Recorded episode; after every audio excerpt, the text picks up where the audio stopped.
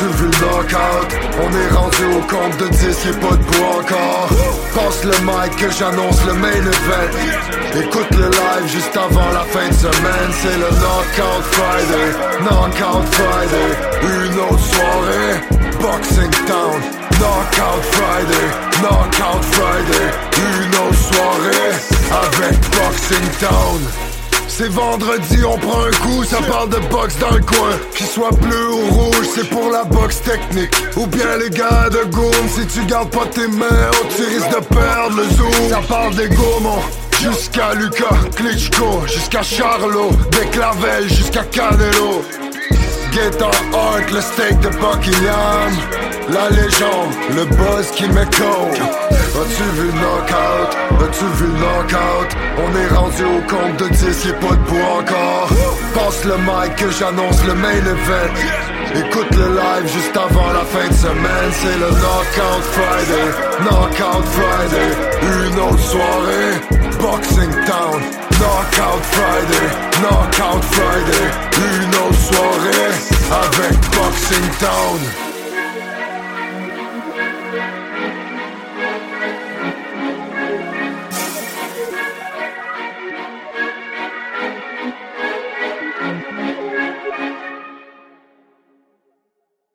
En direct d'une cuisine de Rosemont, Montréal, ici, ton podcast préféré, Laurent s'écoute parler. Et là, je suis présentement. La semaine passée, c'est vrai que j'ai pas enregistré le podcast, mais je vais vous l'expliquer. Je suis tranquille chez nous. Là, je viens pour enregistrer le podcast. L'application crash. Fait que je fais deux, trois petites réparations. L'application crash encore. Là, je regarde mon, mon cadran, 1er janvier. Là, je pogne les nerfs. En plus, j'avais été comme impliqué dans la. Ben, je m'étais impliqué moi-même dans la situation entre Jean Tremblay et Denis Coderre. Là, je m'avais fait deux, trois petites erreurs techniques. Fallait que je rectifie.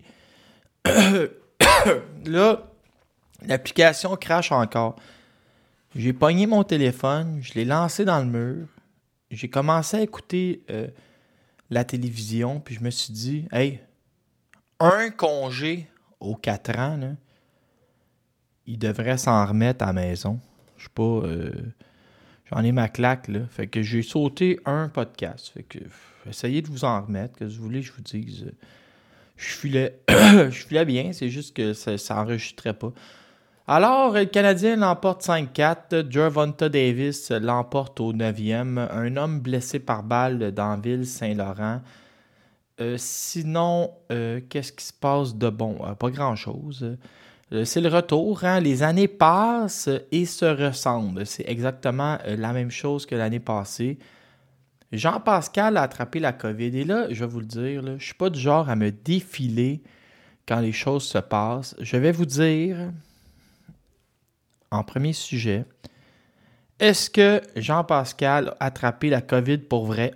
Ou est-ce que c'est une histoire parce qu'ils n'ont pas vendu assez de billets? Je vous entends à la maison et je vais vous dire, tenez-vous bien, exactement euh, ce qu'il en est dans le premier segment de la journée. Vous ne direz pas que vous direz pas que je me défile. hein. Je vais vous dire exactement ce qu'il en est dans le premier segment. Sinon, euh, ça va être un podcast assez classique. Euh, on va rigoler. Euh, J'ai des nouvelles euh, plein, plein de feuilles. Fait que pff, Québec international, c'est à peu près ça. Puis ça devrait vous donner un assez bon euh, podcast qui va vous rendre heureux. Puis- mais je n'ai pas de félicitations pour Laurent Poulet. Ah non? Pourtant. Pour la- C'est rare que ça arrive, mais Ben là, non. je trouve que euh, j'ai- j'ai, j'ai, j'ai- comment je te dirais ça? Je- J'aime beaucoup d'habitude euh, ce qui se fait sur Boxing Town, mais là, je trouve que c'était job-in mal fait puis trop vite. Mais hey, en même temps, faut pas oublier une chose. Il est pogné d'un colis à poste depuis Ouais. maintenant, je pense, euh, 13e semaine qu'on Succès souvenir de 2020. Je me rappelle pas qu'est-ce que j'avais fait, mais en tout cas, j'ai ressorti mon, mon onglet Régent Tremblay qui parle de moi. Bon, cette semaine, on a appris que Pa- Jean-Pascal testait positif. Là, le monde se sont mis à rire en disant euh, ben, il n'y a rien de surprenant là-dedans, mais positif à COVID, pas positif euh, aux stéroïdes de synthèse.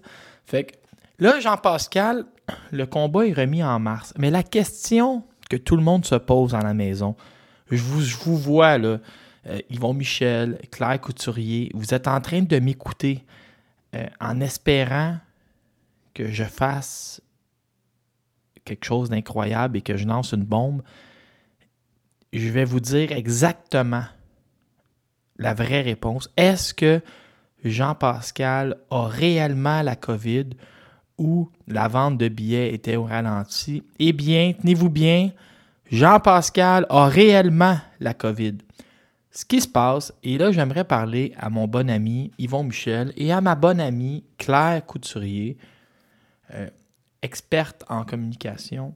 Ce qui arrive là, c'est si Jean-Pascal, vous êtes obligé de remettre le galop, mais qu'il n'y avait pas d'argent investi réellement en publicité, que Michael Effort n'a pas encore fait le voyage pour venir faire de la promotion, qu'il n'y a, a, pas beaucoup de billets vendus, puis qu'on n'a pas aucun combat de sous-carte, OK?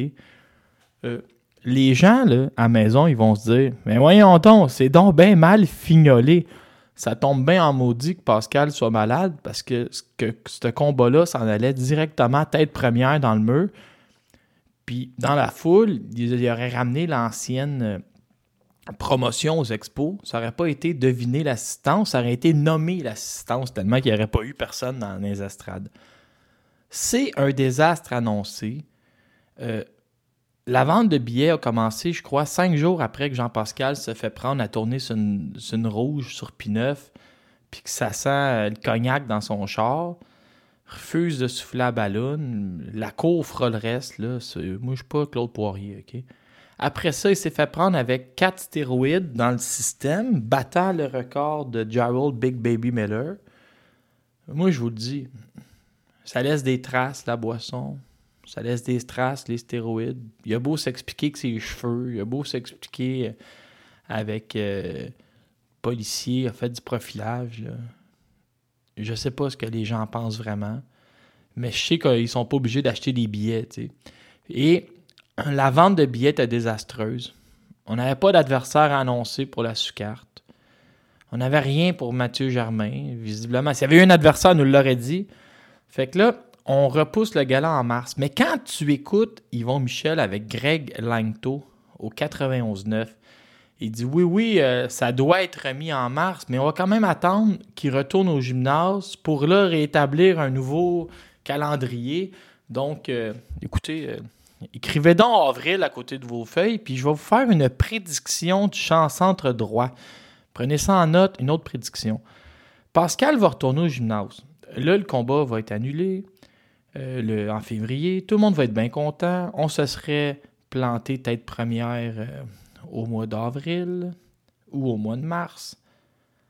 Là, écoutez bien ça. Il y a quelqu'un en Angleterre qui est promoteur de Joshua Boiti, ou qui est promoteur de Callum Smith, ou qui est promoteur de David Benavidez, qui pourrait monter à 175, ou qui est promoteur de Gilberto euh, Ramirez, qui pourrait monter à 175, ou qui est promoteur de n'importe quel boxeur de 15-0 à 175, qui va prendre le téléphone et qui va appeler Lou Dibiella, parce que là, on gagne du temps. ok? Là, il va dire Hi, uh, Mr. Dibiella. Je traduis. Bonjour, Monsieur Dibiella. Uh, what is uh, the purse for Jean-Pascal uh, versus Effort? Quelle est la bourse que Pascal aurait gagnée contre Michael Effort? Puis là, il va dire 100 $10,000. 110 000. seulement 110 000. Only 110 000. Il va dire Moi, j'ai euh, au Kyrgyzstan euh, tel boxeur. Moi, euh, j'ai Greg Richard. J'ai Joshua Boiti. J'ai Callum Smith. j'ai Dan Aziz en, en Angleterre qu'on veut débloquer. bonjour, je suis au Venezuela. J'ai Albert Amirez. Ici, j'offrais le trip. Et là, Jean-Pascal, ma prédiction, va aller contre un autre boxeur invaincu, Joshua Boiti, Dan Aziz, Albert Ramirez, Padraig McQuarrie en, Irlande. Il va continuer sa fameuse collection de boxeurs invaincus.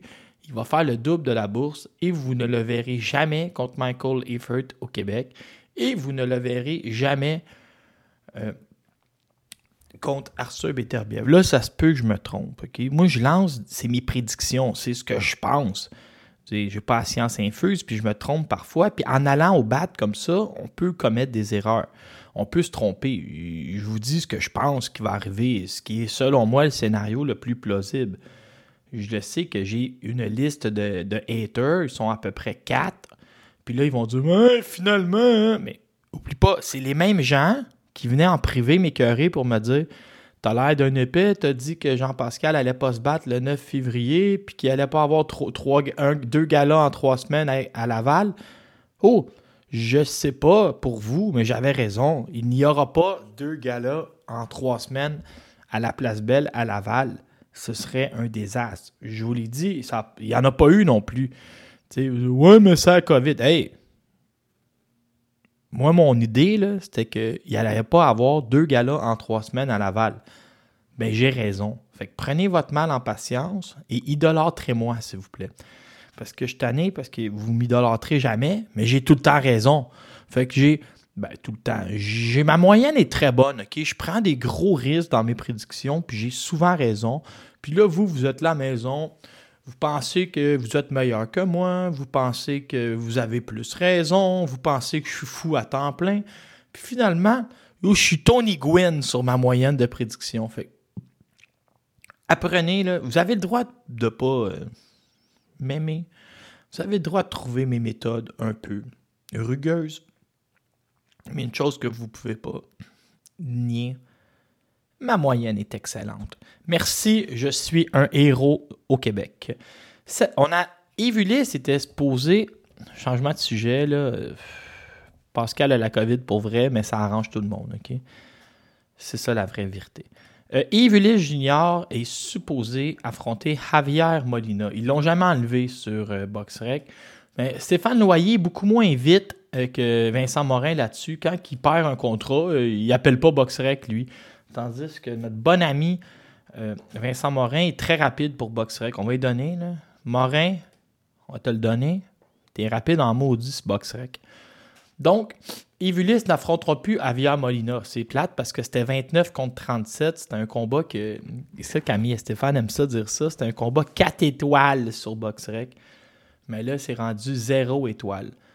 La manière que ça fonctionne, c'est que Loyer, lui, il appelle des matchmakers américains. Il dit Bonjour, j'ai 43 000 US pour trouver un adversaire à Yves euh, Reviens-moi avec une liste. Anthony Yegit, un Suédois qui parle neuf langues.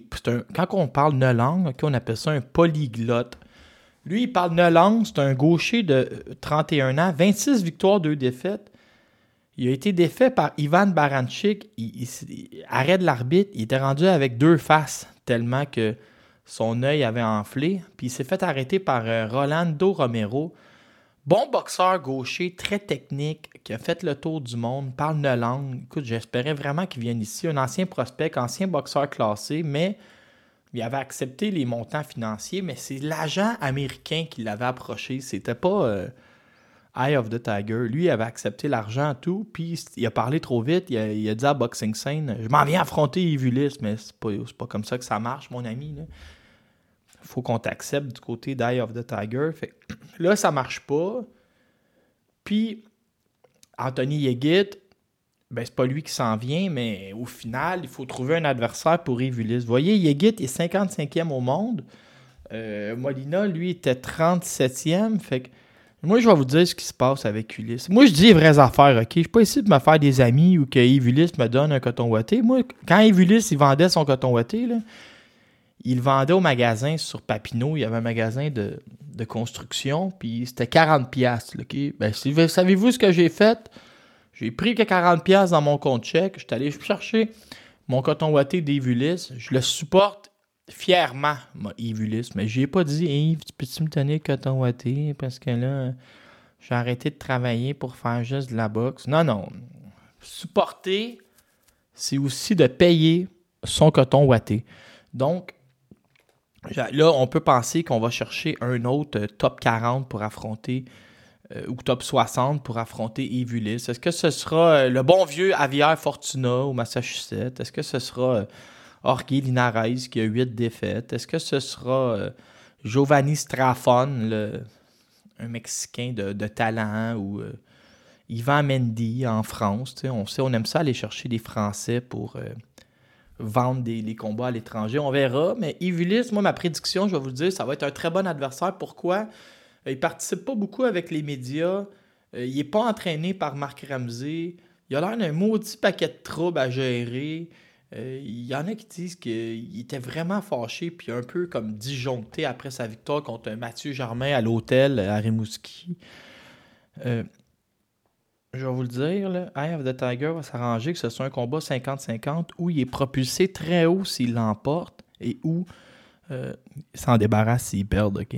C'est euh, un vieux truc, ça. C'est comme quand euh, tu sors avec une très jolie fille, mais qu'elle te fait du trouble, puis que là, tu mets toutes tes conditions, puis là, tu te dis, mais soit qu'elle va s'en aller, ou soit qu'elle va rester. Je vais toujours être avec une jolie fille, mais je vais avoir amélioré mes conditions. Tu sais, c'est j'ai fait ça souvent, mettre, euh, sortir avec des très belles filles, puis mettre mes conditions, puis ça n'a jamais fonctionné. J'ai toujours fini euh, seul. Simon Kane, cette semaine, Simon Kane, euh, je sais pas quelle, mouche l'a piqué. Pour moi, il, veut payer son, condo rapidement. il a dit qu'il était tanné, puis qu'il voulait que ça débloque. Il a lancé un défi à Tony Yoka, mais c'est que Oh, je fasse attention. Mais en même temps, je vous ai toujours tout dit la vérité. Ce que j'ai entendu en fouillant, c'est que euh, la France a accepté que Simon Kane affronte Tony Yoka, les promoteurs, mais la télévision cherche un meilleur adversaire, mieux classé que Simon, pour faire comme un. Tu sais, Tony Yoka le mettre comme. Ce serait son retour d'une défaite, mais tout de suite, il y aurait un gros défi, un boxeur classé. On cherche un boxeur classé pour. Euh, vraiment tu sais, que Yoka, qui est 16e au monde malgré la défaite, on cherche quelqu'un qui serait classé dans une des quatre associations pour comme, oui, tu reviens, mais tu reviens tout de suite dans un combat important, puis ils veulent faire quelque chose de gros avec ça. Tu sais, exemple, euh, je sais pas qui comme adversaire, un Zan Kozobotsky, un Otto Wallin ou un, Frank Sanchez quasiment. Euh, et du côté de Simon, lui, il aurait accepté le combat, mais il attendrait d'être choisi, si on trouve pas mieux.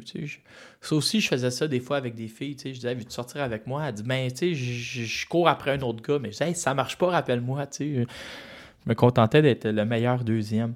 Donc, et Simon a aussi lancé un défi à euh, Jared Big Baby Anderson. Big Baby Anderson, il a 23 ans, c'est la coqueluche euh, de la boxe professionnelle on est en train d'augmenter tranquillement, pas vite, ses adversaires. Il a, il a Teslenko, Tereshkin, euh, euh, Kinsley Ibé, René Hernandez. Donc, euh, là, il vient de battre Milan Rovs Kavin puis Jerry Forrest au deuxième.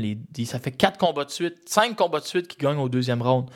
Jeremiah Carpensy, Tereshkin, Teslenko, Rovs Kavin puis Jerry Forrest. Fait que là, le monde, il chiale vraiment qu'il faut aller chercher les meilleurs adversaires. Tu vois, Forrest, il était 44e au monde. Simon, il est 35e. Ça, ferait beaucoup de sens, euh, Jared Big Baby Anderson contre Simon Kane. Et tous les deux sont chez Top Rank. Le grand espoir blanc contre Big Baby. ça, va se vendre. Ça va se vendre tout seul, ça. Faites ça au plus vite. On a appris cette semaine que Oscar Rivas perdait son titre. Euh, ce qui arrive, c'est que dans la manière que, Dan Raphaël l'a écrit, Oscar Rivas fait juste perdre son titre, mais il a été nommé Champion in Recess. Mon anglais, là, c'est écœurant. Hein? Vous tripez à la maison, vous dites, ce gars-là, il est parfaitement. J'avais oublié de peser sur Python. J'espère que ça n'a pas griché. Il a été nommé champion in recess. Ça veut dire que quand il va avoir remporté, euh, quand il va être guéri, il va pouvoir faire le choix de revenir affronter le nouveau champion. Il va tout de suite, ça va tout de suite être. Mettons qu'il y a un nouveau champion, là, exemple, euh, Allen le sauvage Babik bat Riyad Meri, OK? Immédiatement, quand Rivas dit je suis actif, je suis réparé, on lance un appel d'offres et là, le nouveau champion qui serait euh, Luka c'est ça qui va affronter. Euh, Luka va affronter Alan le Sauvage Babik. à partir du moment, exemple, que Luka Rosenski remporte le titre, Rivas champion in recess, ça veut dire que l'appel d'offres est à 55%, je pense, pour Rivas, 45% pour le nouveau champion. Et là, euh, Rivas peut tout de suite réobtenir son titre au moment qu'il revient actif. C'est ce qu'on avait fait euh, à l'époque avec euh, Deontay Wilder, qui était revenu, il avait tout de suite regagné son titre. Quand, quand tu es blessé, tu n'as pas à être dépouillé de ton titre. C'est comme si moi, exemple, je me blesse, je perds mon poste au travail. je vous annonce que je fais un grief à la commission du travail, au droit de la personne, au syndicat et je suis tout de suite réembauché dans mon poste. On peut pas. Euh, on peut pas dépouiller quelqu'un pour une blessure. Là. Ça marche pas de même. On est dans un système de loi. Cette semaine, Kim Clavel, vendredi, affrontera Jessica Neri Plata à la Place Belle. 3000 billets vendus selon Yvon Michel, qui s'attend à en vendre d'autres cette semaine. Deux choses. Premièrement, je vais parler de la sous-carte. Quand on organise six combats, OK, ça me fait toujours rire. Parce qu'il y a tout le temps un boxeur qui va s'enfarger dans ses lacets, un autre qui rentrera pas au pays parce qu'il a déjà eu une arme de poing dans ses poches, puis un autre qui va attraper à grippe euh, rendu à Montréal parce qu'il a oublié de s'amener un cache-cou. Fait que ça va finir qu'il va y avoir quatre combats. Amenez-vous euh, de la lecture. Derek Pomerlo, 3-0, va affronter Gustavo Managa Rodriguez, 28 ans. Hein. Euh, son dernier combat, Rodriguez fait une, perdu il a perdu une split contre un gars qui s'appelait Huerta. On verra, c'est très dur à dire. C'est trois victoires, je sais pas. Caroline Vert va affronter Estefania González Franco. Ça, c'est intéressant parce qu'elle, c'est comme une culturiste. Ils sont allés chercher une fille très cote pas se faire pogner à peser euh, qu'elle affronte une petite grosse, puis sont obligés d'arrêter le con de pas faire le combat parce que c'est gênant, parce que la fille pèse, euh, pèse euh, a vraiment l'air obèse, puis elle mesure un pied de moins que Caroline Vert. Là, ils sont allés chercher une culturiste. La fille a trois victoires, cinq défaites, mais elle avait perdu ses quatre premiers combats en carrière, est revenue cinq ans après.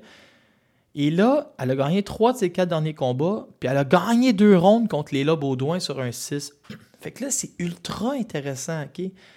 La fille qui est 3-1 à ses quatre derniers combats, qui a gagné deux rondes contre Baudouin, s'en va directement contre Caroline Vert, qui, elle, la régie accepte de lui donner un combat de six rondes à son deuxième combat. Fait que là, on a le gros comparable entre Vert et Baudouin tout de suite. Moi, je triple, parce que les deux promoteurs sont pas là pour... Euh, sont pas là pour se lancer des cadeaux de Noël puis se donner des roses. Là. S'ils vont, peut prouver en deux combats que Caroline Vert est devant euh, Baudouin dans, dans la tête des gens ou même dans ses performances, il va le faire. Surtout que Baudouin, elle roule, est rendu 9e dans sa catégorie de poids. Moi, je vais vous le dire, plus tôt que tard, Caroline Vert et Léla Baudouin ne s'affronteront jamais mais seront les deux dans le même top 10 et auront les mêmes objectifs et auront le même espace-temps. Ils vont être exactement à la même place en même temps. Et là, ce sera de voir euh, qui de Yvon ou Camille va être capable de débloquer leur carrière et de leur donner soit un combat de championnat du monde ou d'aspirant obligatoire. Les deux vont être à la même place, dans le même espace-temps. C'est pas bien dit, ça. Eric Basran, deux victoires, zéro défaite, va affronter Juan Carlos Ramirez Garcia, le démolisseur de 20 ans. Tellement démolisseur qu'il a perdu ses deux derniers combats, mais avait fait une guerre au casino contre Spencer Wilcox. Donc, on va pouvoir comparer Eric Basran à Spencer Wilcox. Marie-Pierre Roule, dixième au monde, va affronter Marisol Moreno.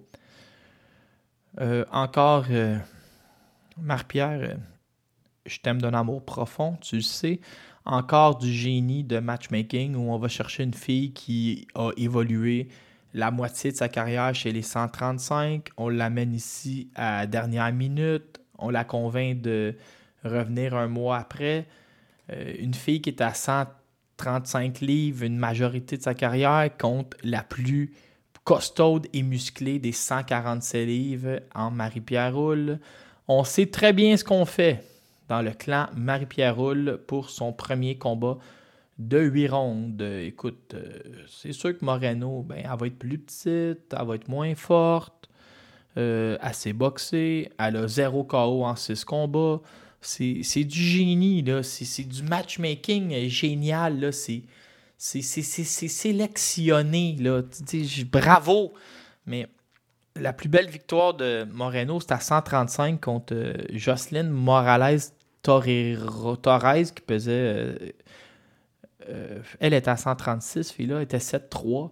Sinon, elle a, elle a, battu une fille de 4-15, elle a battu une fille de 0-1, deux débuts professionnels, une fille de 1-3. C'est pas.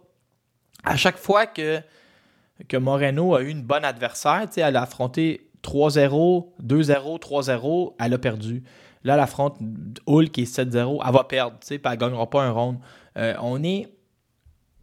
Ah, pauvre Marie-Pierre, là. Je te dis, je t'aime beaucoup. On est douillet avec les, les adversaires de Marie-Pierre, mais euh, ça, peut. Est-ce qu'on est douillet parce que c'est le, le budget qui est douillet? Est-ce qu'on est douillet parce qu'on se dit on la garde pour des finales au casino plus tard cette année? Il y a peut-être un plan, tu sais, mais, j'espère, moi ce que j'espère, c'est que Marie-Pierre soit fasse les huit rondes, puis elle nous prouve qu'elle a un cardio d'enfer, ou soit la sorte rapidement, puis que elle nous prouve qu'on a besoin de remonter la compétition parce que Marie-Pierre est top 10 et cogne aux portes du championnat. Puis euh, je vais vous le dire, si l'idée c'est d'amener d'autres Marisol Mareno puis de laisser Marie-Pierre encore de finale, Monsieur Michel, vous avez besoin d'argent, appelez-moi, je suis prête à acheter le contrat de Marie-Pierre, devenir son promoteur et l'envoyer en championnat du monde. Marie-Pierre, je suis prêt à devenir ton promoteur et à mettre mon REER en jeu parce que moi j'ai confiance en toi et je suis certain que tu peux craquer le top 10 et j'ai hâte que ça débloque. Donc, appelez-moi. Montréal est rendu à 24 800. Fait que je ne sais pas si c'est assez pour acheter le contrat. Maslow McDonough, lui, va affronter Christian Bielma. Ça, c'est décevant. Il était supposé affronter Samuel T, mais Samuel T, il est arrivé, il est arrivé short un peu. T-short. non, il est chauffeur d'autobus, puis il pouvait pas prendre un deuxième congé sans sol. Fait que, euh, il va affronter euh, Christian Bielma, qui est 282e sur BoxRec, ok, surnommé El Gato Gordo. Euh, ça, c'est décevant. Tu regardes sa fiche, tu te dis, il devrait être capable de faire des rondes, mais pas tant. À son dernier combat, il fait nul contre un gars de 6-3. il a battu un gars de 5-3 l'année passée. Il a perdu contre un 18-1. Il a battu un gars de 4-24 puis un gars de 10-24 en 8 puis 5 rondes. visiblement, il frappe pas très fort parce que il y a 7 KO seulement en 19 combats, puis on lui amène des adversaires de 2-19 en 2017. De... On lui amène des adversaires de 3-9, 2-42. Ici, tu es allé chercher un KO contre un 2-42. C'est des fiches bizarres. 10-24, 4-24. C'est des fiches gonflé à l'hélium. Il a battu un 0-3. 3-5. Euh, c'est des fiches. Euh. Je sais pas où ce qui pêche euh, des fois, Vincent Morin. Mais c'est un gars de 19 victoires, 4 défaites, 282e.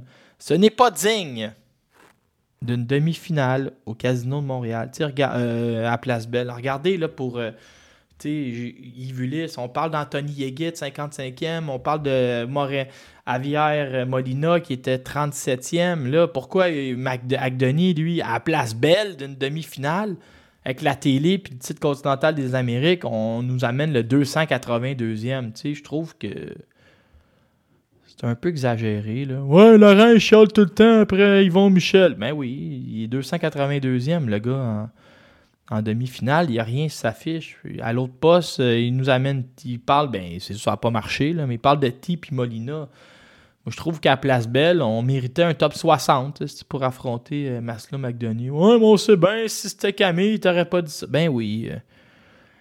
continuez, continuez à me à. Un jour, vous allez m'aimer, comme dirait le rappeur Chubby Pelletier j'ai besoin de nouveaux haters, les anciens commencent à m'aimer. Un jour, vous allez voir que j'avais raison. Puis vous allez m'aimer. Jessica Neri Plata, 28-2, 3 KO en 28 combats. Il y aura pas je vous l'annonce, il n'y aura pas de KO entre Kim Clavel et Jessica Neri Plata. Première sur BoxRec. Elle, elle monte sa fiche, écoute, euh, elle va gagner un titre, euh, un titre euh, jeunesse il y a 11 ans. Eux autres, ils passent pro bien jeunes. À 17 ans, elle gagne un titre jeunesse contre Maria Guadalupe Batista. Après ça, elle continue sa carrière. Écoute, elle bat plein de monde. Ça va bien. Elle va perdre un premier combat contre Esmeralda Moreno. Je pense qu'elle a 21 ans.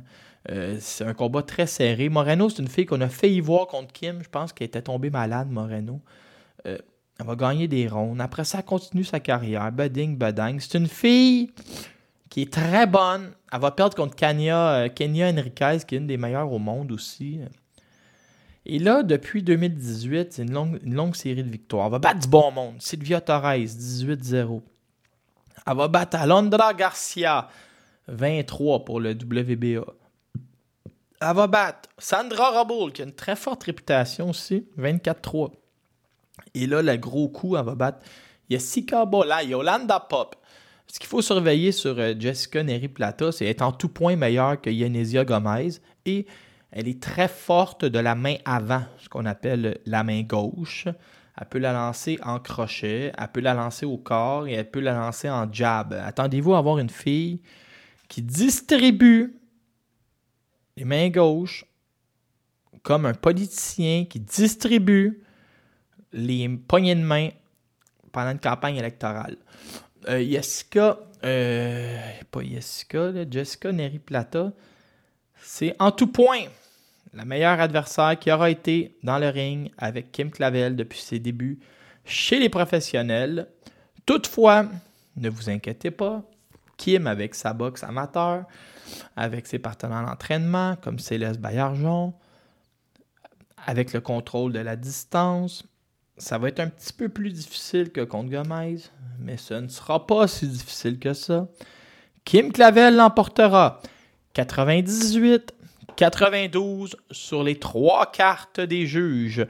C'est ma prédiction. Vous voyez, elle avait Kim, si ma mémoire est bonne, puis si mon box rec ouvre en même temps, comme ça je vais vérifier, elle avait remporté 10-0, euh, 9-1 puis 9-1 contre Yanisa Gomez. Là, elle va remporter 8-2, 8-2 et 8-2 contre Jessica Neri Plata. C'est ma prédiction. Elle mettra la main sur le titre WBA et le titre WBC. World Light Fly. Donc, c'est réglé. Pour ça, euh, mes annonces sont faites. Grande tournée de la boxe québécoise. Hein. Je suis vraiment en verbe ce matin. Et je n'ai pas envie de mettre de pub ou d'arrêter. Donc, voici la chronique internationale de boxe faite par un Québécois qui écoute de moins en moins de boxe internationale. Mais, ben, pour vrai, c'est juste par manque de temps. J'aime ça autant qu'avant. Mais des fois, c'est un manque de temps. Des fois, c'est tellement tard que j'ai je perds connaissance avant que ça commence. Euh, c'est vraiment pas. Euh, pas ça. Pas parce je suis désagréable, arrêtez. Euh, Jonathan Davis bat Hector Louis Garcia au 9e, gagnait tous les rondes. Davis frappe comme une mule, finit par être un hockey, c'est sûr. Prochain combat contre Ryan Garcia en avril. Qu'est-ce que je pourrais vous dire d'autre? Davis, il est génial. 26 KO en 28 combats.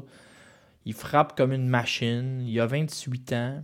Donc, il est rendu à faire des méga combats. Et c'est Ryan Garcia. Donc, c'est en avril et ce sera un super fight. Jaron Ennis l'emporte contre Karine Chouk Dazian en 12 rondes. Ennis a été génial, a dominé tous les rondes, n'a pas réussi à knocker Karim Zoukadian, un Ukrainien qui, lui, euh, avait perdu euh, très tôt dans un ce qu'il appelait un fight house. Là. Il, avait boxé trois fois le même soir, mais ça comptait chez les pros. Euh, étrangement, c'était comme un, tournoi de, de, combat de trois rondes qui s'appelait un Super 8. Il avait perdu ça en début de carrière. Et c'était tout. Il n'y avait pas d'autres défaites. Il, était, il avait battu Ryan Martin, battu Blake Pinto. Écoute, Roberto Ariaza, l'ancien aspirant numéro un. C'est un gars crédible. Jaron Ennis n'a pas perdu un round. Donc, Bravo. Rachidi Ellis, le frère de Ronald et le frère de Mia, a perdu, lui, contre Rom, Roy, Royman Villa, le Colombien. Ça, c'est une surprise. Le Colombien qui. Ben, c'est une surprise. Il était quand même négligé à 11 contre 1. Le Colombien avait jamais perdu, mais avait perdu une fois. Mais euh, au Mexique, un combat très serré, mais on, regardait son opposition et on disait Ah, Rachidi va jouer avec, mais Rachidi a joué avec absolument personne. Fait que ça va être à suivre. Est-ce que Royman Villa va avoir une chance contre un autre boxeur très connu à 147 Ça devrait, on devrait. Peut-être même contre Jaron Ennis, tant qu'à l'avoir, aussi bien s'en servir. Dimitrius Andrade, lui, euh, va battre euh, Damon Nicholson, euh, gagne tous les rounds. Il y a du monde qui ronflait dans la foule. Il y en a qui ont perdu connaissance tellement que c'était plate. Vito Minelki, un prospect qui avait déjà subi, subi la défaite, ça avait surpris tout le monde. On est en train de leur partir. A battu Roman Rosales et Brandon Lee a battu Diego Luque. Puis là, tout le monde chialait dans la foule. C'est plate. Pourquoi Brandon Lee affronte pas des meilleurs adversaires? C'est plate. Puis il y en a qui criaient. C'est plate. Puis Luki, lui, avait fait la limite avec euh, Zuski, avec euh, Maduma, et là, il est arrêté au quatrième par euh, Brandon Lee. En tout cas, c'était fou. Dans... Le monde, ça criait dans la foule. Je sais pas si je vous l'ai dit. Ça criait « C'est plate! » Et le méga prospect Keyshawn William a battu... on est tanné. Sinon, c'est à peu près ça qui est arrivé hier en boxe professionnelle. Les nouvelles de la semaine, on va descendre ça. Je suis prête. Euh, qu'est-ce qui est arrivé cette semaine? J'ai pris des notes à quelque part. Jovanta Davis, ouais, c'est ça. Euh, Imandez, Sagnoniste, est supposé affronter Virgil Ortiz. Finalement, il y a eu une crise d'appendice 24 euh, heures avant le combat. Fait qu'on y a enlevé l'appendice, puis le combat sera remis plus tard. Euh, c'est euh, Stagnonis est supposé défendre son titre, lui, le 18 mars contre Virgil Hunter. C'est ça, je me suis mélangé. Là. Ils vont reculer le combat parce qu'il y a eu une crise. Jaron Ennis est invincible selon Kenny Porter. Quand même des gros mots quand tu penses qu'il y a Errol Spence et Terence Crawford dans la même euh, catégorie de, de, poids. Il y a. Qu'est-ce qui est arrivé d'autre? Tank Davis a dit que personne connaissait Devon Haney. Il dit Je veux pas me battre contre quelqu'un que personne connaît. tu sais, le vieux truc. Hey, euh, veux-tu te battre contre le gars le plus dangereux au monde? Ouais, ouais, personne le connaît, là. J'ai déjà vu neiger, là. Caleb Plante et Benavidez se sont un peu obstinés cette semaine sur les médias sociaux. Ils s'affrontent en mars. Sinon, euh, Théo Fimo Lopez et euh, Régis Progrès, euh, Lopez a dit ben écoute, si on n'arrive pas à s'entendre, j'espère que la WBC va faire un peu bid. C'est le gars que je veux affronter. Régis Progrès, lui, s'est trouvé une option. Il a dit à Ryan Garcia J'aimerais ça te casser la face. Ça le mérite d'être assez clair. Euh, Jaron Ennis euh, est persuadé, lui, que Errol Spence va monter à 154 pour se sauver de lui après sa performance d'hier. Euh, Alicia Baumgartner, il reste une victoire et elle est championne unifiée. J'en parle juste pour vous conseiller d'aller écouter 120 secondes le podcast. Jaron Ennis, euh, lui aussi, est prêt à monter à 154 puis courir après Roll Spence. Il l'a dit, il aimerait ça aussi affronter Charlot. Euh, la semaine prochaine, on a, euh, dans le 21 janvier, on a Chris Eubank Jr. contre Liam Smith quand même, euh, c'est correct ça. Il fait froid le 21, il n'y a rien à faire. Il fait moins 42 dehors. Liam Smith contre Chris Eubanks, ça va, ça va faire ma journée, moi. Bien honnêtement. Euh, j'ai bien aimé Alexander Usyk cette semaine qui a dit Je n'ai pas envie d'embarquer dans le trash talk. Mes paroles seront mes actions dans le ring. Je laisse Tyson Fury s'amuser. De plus en plus, on entend que le combat aurait lieu à Dubaï au mois de mars, mais on n'a jamais d'annonce officielle. C'est donc bien long avant qu'on aille euh, des annonces officielles. J'aimerais ça euh, être au courant. Joseph Parker veut. On est beaucoup dans les, Cette semaine, on est beaucoup dans les, poids lourds qui se cherchent des combats. On a vu Simon Kane lancer des défis à des gens très imposants. Là, Joseph Parker a lancé des défis à Dillian White, Anthony Joshua ou Joseph Joyce.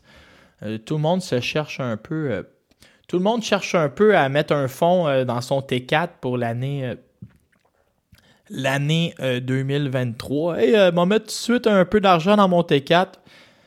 Demetrius Andrade, avait ça à dire. Fuck Canelo. Je cours après Charlot, Plante et Benavidez. J'espère que je ne me ferai pas barrer parce que j'ai dit fuck sur mon podcast. J'aimerais ça euh, pouvoir continuer. Euh, Dimitri Bivol euh, aimerait ça affronter Boiti en mars ou avril, finir l'année avec Beterbiev. Je crois plus trop aux histoires de Saul Canelo Alvarez. C'était ton podcast préféré cette semaine, bien sûr. si vous êtes de bonne humeur, présentez-vous sur place pour aller voir Kim Clavel contre Jessica Neri-Plata. Encouragez votre box locale à la place Belle. Si vous n'êtes pas sur place pour euh, X raisons, euh, commandez-le sur euh, fit.tv. C'était une publicité gratuite. Vous direz pas, hey, je suis fin de vous autres. avec Eye of the Je suis fin avec Groupe Yvon Michel. ah ouais, la pub. Ah ouais, voulez-vous de la publicité gratuite? Il n'y a pas de problème. Pas payé pour ça, Mais je suis fin. Merci, à la prochaine. Euh, vous venez pas dire la carotte, t'es comme Laurent Poulain. Têteux. Oui, têteux, parce que je te parle en français. Ah, j'y pardonnerai, ça va être dur, ce genre. Oui. Ah oui, je vais être fâché après lui, au moins jusqu'à 4h15. Tu as entendu qu'il était fâché après ta chronique aussi, là, Laurent? Il, il était dans le club de Nicolas.